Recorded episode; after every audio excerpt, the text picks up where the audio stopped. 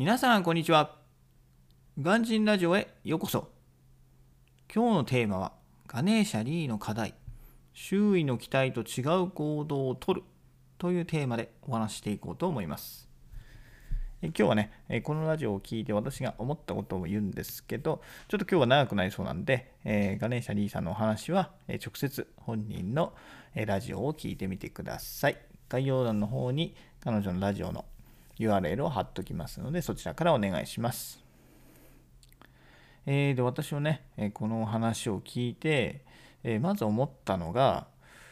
今までの人生、私の人生が、まあ、周囲の期待通りに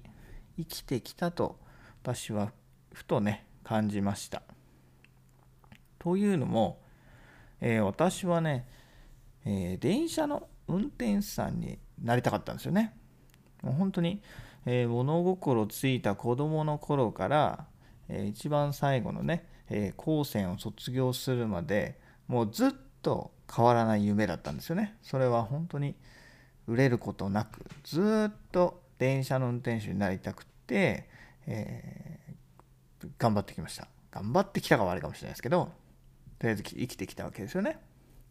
ですけれども、えー、私が学校を卒業するね、えー、間近になって、えー、発生したのが、あの JR 東日本、あ、すいません、JR 西日本の福知山線で起こった脱線事故ですよね。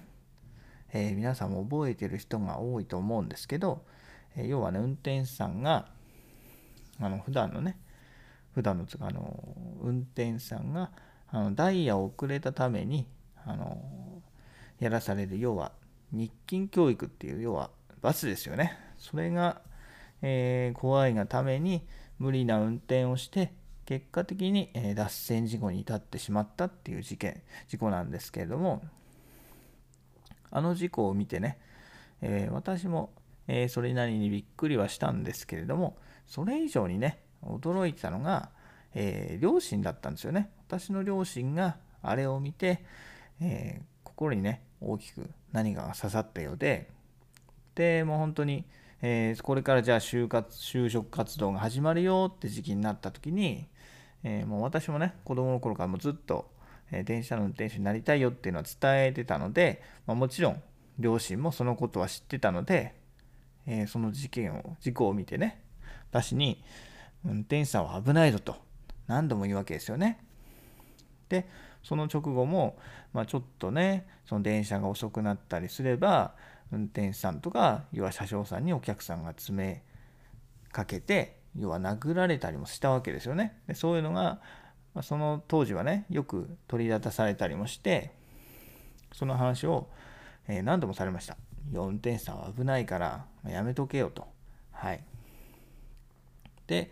まあ、そんな話をね、何回も受ける中で、まあ、半ばちょっと宗教的じゃないですけど、まあ、教え込まれて、今の会社に入社しました。で、今の会社っていうのが、私のね、父も勤めていた会社なんですよね。で、父はもう定年退職してしまったんですけれども、えー、確かにね、安定はしています。JR の会社ぐらい非常に安定してる会社で、まあ、お給料もね、えー、家族でみんなでね、えー、つつましく暮らしていくには、まあ、十分な額をもらっているわけですよね。なので、えー、私がね転職をしたいっていう話をした時も両親にね本当に、え猛反対されました。で私は今回大企業っていうのを捨てて、えベンチャー企業にね入りたいっていうのを伝えたんですよね。でそうするとまあもちろんもっとね余計にこう火に油を注ぐじゃないですけど言うわけですよね。大企業を捨てて、え、そんなわざわざ自分からね大変なところに行くなんてそんな馬鹿げているというわけですよね。でしかもね私の場合大学を出てないからこう余計かもしれないんですよね。どっちかっていうとね、えー、ベンチャーっていうのはこう個々人のね能力が強く発揮されるとこなんで、まあ、大学出てたりとかあとはなんかすごい経歴を持った人がね集まってるようなもうこう精鋭集団みたいな多分なんか一生があるんじゃないですかね。ということでねえー、大学も出てないやつがそんなベンチャーでねやっていけるわけがないと両親は言うわけですよねでもそれってやってみないとわからないわけで何だったら私はやっぱりやってみたいですよね、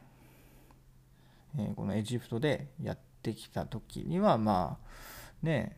こう言ってはなんですけど一応大卒の方々よりは一応仕事をしてきたと思っているしねその時の経験は絶対にね今後の役に立つと私は思っていますので、えー、ぜひやってみたいと思ってます。でやっぱりね自分の人生なんだからね。自分が好きなように生きたいですよね。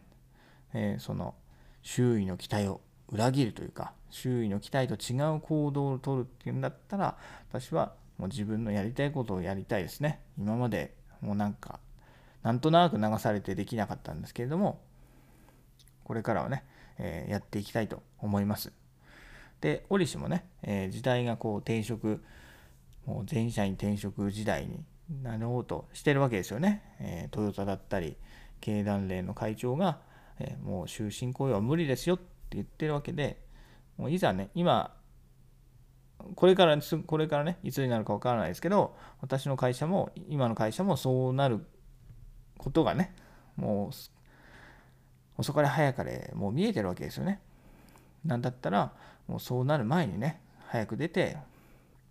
自分で生きていけるだけの知識とね、え能力を持って持ちたいですよね。みんながみんなね、飛び出しちゃった時にはもう遅いですよね。その時になっちゃったらもう能力ある人がどんどん先に行っちゃうのでそういう人より前にね先に出て、えー、そういう人に勝てるようにね早くこう社会の今以上の荒波にね思われて、えー、頑張っていきたいなと思いました。はいということで、えー、今日は、ま、ガネーシャリーの課題で周囲の期待と違う行動をとるということについて私が思ったことを、えー、話してみました。えー、ぜひね、えー、このラジオに限らずね、ぜひ D さんの話も聞いてみて、えー、自分の人生ね、えー、考えてみてください。ということで、今日は終わりたいと思います。ありがとうございました。バイバーイ。Have a lovely evening.